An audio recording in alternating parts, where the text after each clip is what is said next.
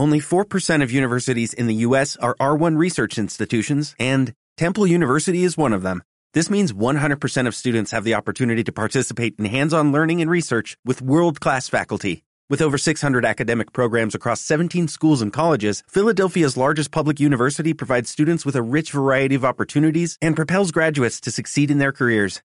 Temple University. Schedule a campus tour today at admissions.temple.edu/visit.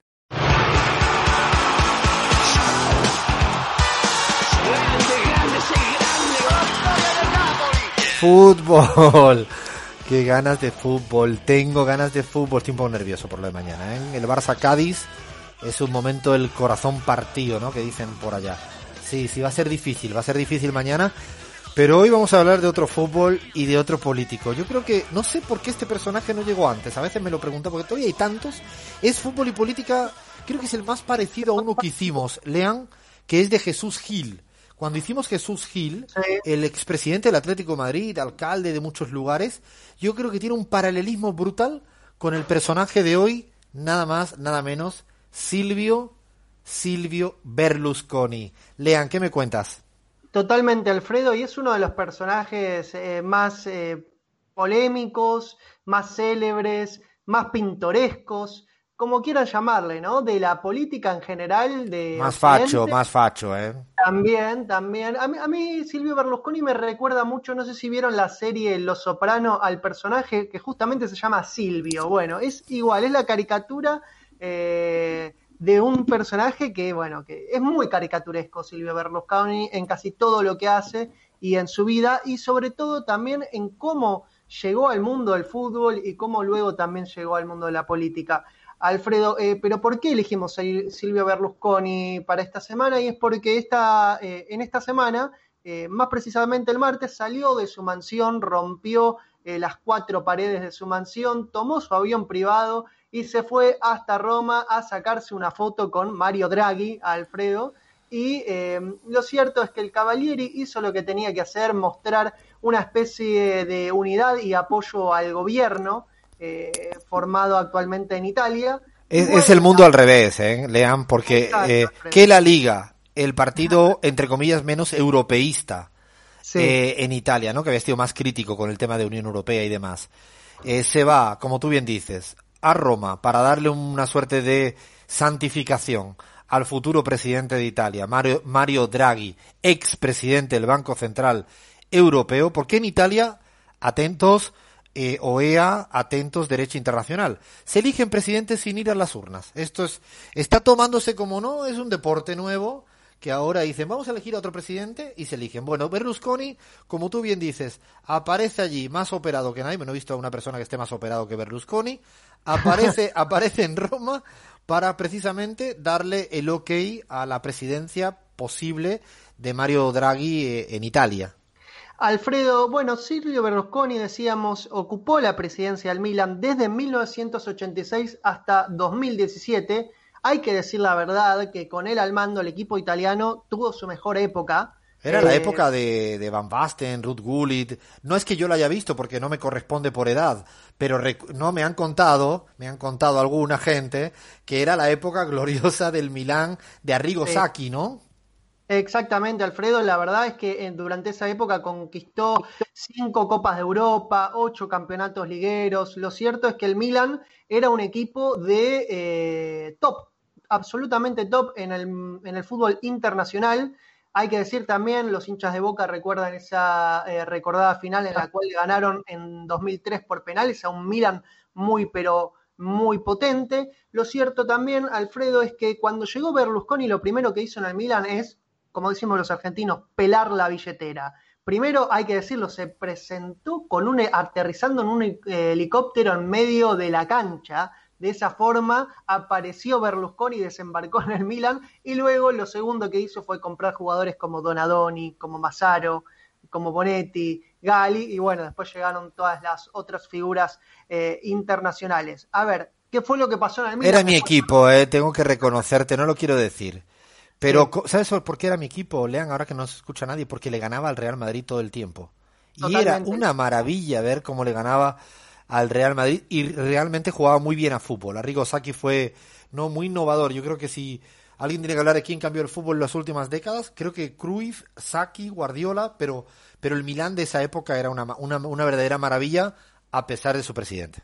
También, también en 1994 hay que decirlo, porque si no me van a putear los hinchas de Vélez. Vélez, el Vélez de Bianchi argentino, también le ganó a un Milan impresionante donde tenían a Maldini, a Varesi, la verdad que era un equipazo también ese Milan de 1994 y como bien vos decías, Alfredo desplegaba un fútbol muy pero muy elegante. Y había toda una línea estética eh, que Berlusconi quería desplegar en el Milan, un equipo que represente realmente a ese norte rico eh, que representa la ciudad de Milan, ¿no, Alfredo? Sí, de hecho, y además en Italia, me imagino que mucha gente que nos escucha sabe que las diferencias regionales eh, pueden ser de los países con mayor asimetría Muchas veces hablamos desde América Latina, ¿no? En el Ecuador mismo, la votación, sierra, costa, es brutal la diferencia, o en Bolivia.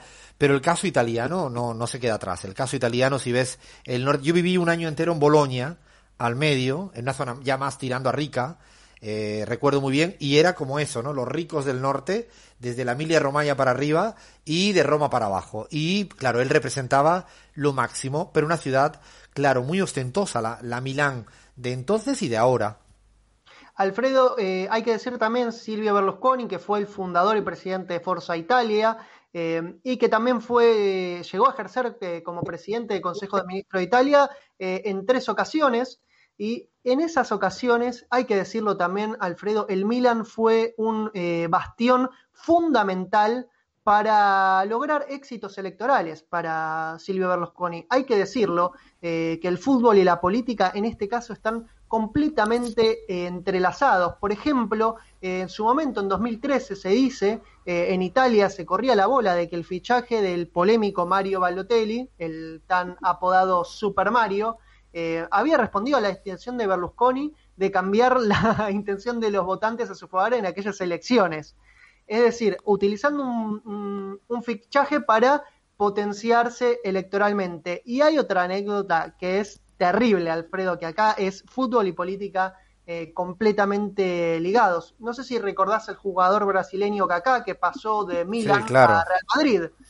Eh, en el 2009, más precisamente en el verano europeo de 2009, eh, se decía que ya estaba cerrado el acuerdo entre, entre Milan y Madrid para que Kaká pase al Real Madrid. Lo cierto es que el 6 y 7 de junio se abrían las urnas y los seguidores más radicales del Milan, que habían ya avisado que, votarían por el candidato de Berlusconi, si Kaká permanecía en el conjunto milanés, y si no, no lo hacían, eh, lo cierto es que eh, Berlusconi trató de tapar este fichaje y retrasarlo un poquito. De hecho, hasta la misma comunicación del partido envió un mail interno eh, a los inscritos en el newsletter de, Silvio Berlusconi. ¡Qué descarado!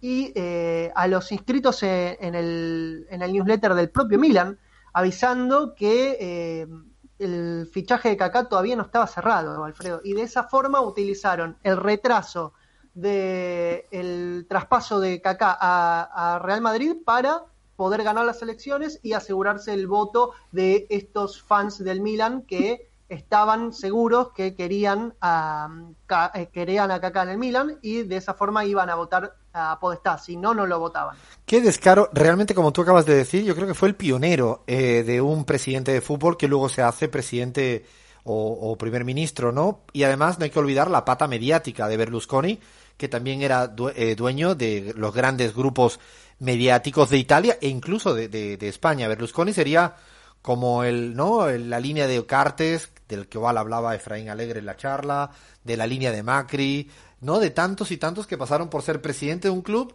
para luego pegar el salto a la presidencia de un país. Alfredo, un personaje de declaraciones muy polémicas, como siempre. Por ejemplo, hace poquito le preguntaron sobre la crisis futbolística de Milan y le preguntaron cuál era la solución. Bueno, Berlusconi dijo, la solución es fácil, pero al mismo tiempo difícil de lograr. Hay que devolverle el club a Berlusconi, porque él habla así también en mucho en tercera persona. Ah, que se habla como tercera persona, como ya empiezan a trascender. Y hace poquito, Alfredo, te cuento una última perlita. Eh, Berlusconi compró un nuevo club. no, esa no la sabía. ¿Cuál, cuál, cuál? El club de Monza, eh, Monza es conocido por eh, albergar el circuito de Fórmula 1, bueno, también tiene un club de fútbol que estaba en la Serie C cuando lo adquirió Berlusconi, bueno, ya están en la Serie B, en la segunda división, y eh, ya salió a prometer Berlusconi que quería contratar a Kaká, que estaba tratando de convencer a Ibrahimovic, que estaba tratando de convencer a Mario Balotelli hay que ver, quizás, quizás lo logre. ¿eh? Yo, en el caso de Berlusconi, eh, la verdad es que es un tipo que vende mucho humo, como decimos acá en Argentina, pero algo a veces cumple. Y plata tiene. Plata, lo que es plata, e influencias de tráficos de poder y todo esto. Además, zafado de entrar en la cárcel, siempre ha tenido demandas y demandas por todo. Es un personaje de lo más oscuro. ¿No? De, no de lo más sucio de la sociedad italiana del norte, pero que verdaderamente fusionó mejor que nadie el fútbol eh, y política. Y fíjate qué irracional es el fútbol, que a pesar de eso yo he sido el Milán. O sea, me siento, no, eh, como dicen, rosonero, ¿no? No sé de qué equipo eres tú en, Italia, Lean. ¿Tienes alguna preferencia? Ay, ¿de cuál voy a ser, Alfredo? El Napoli, ¿cómo que? Ay, ¿Qué pregunta es esa?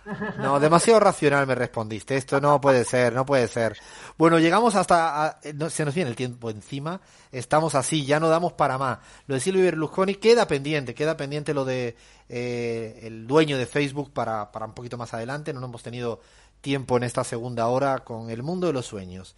El tema de las sectas. Y ahora con Berlusconi y el provocador que se nos cuela siempre bueno, llega la tanda informativa en AM750 y seguimos en la pizarra.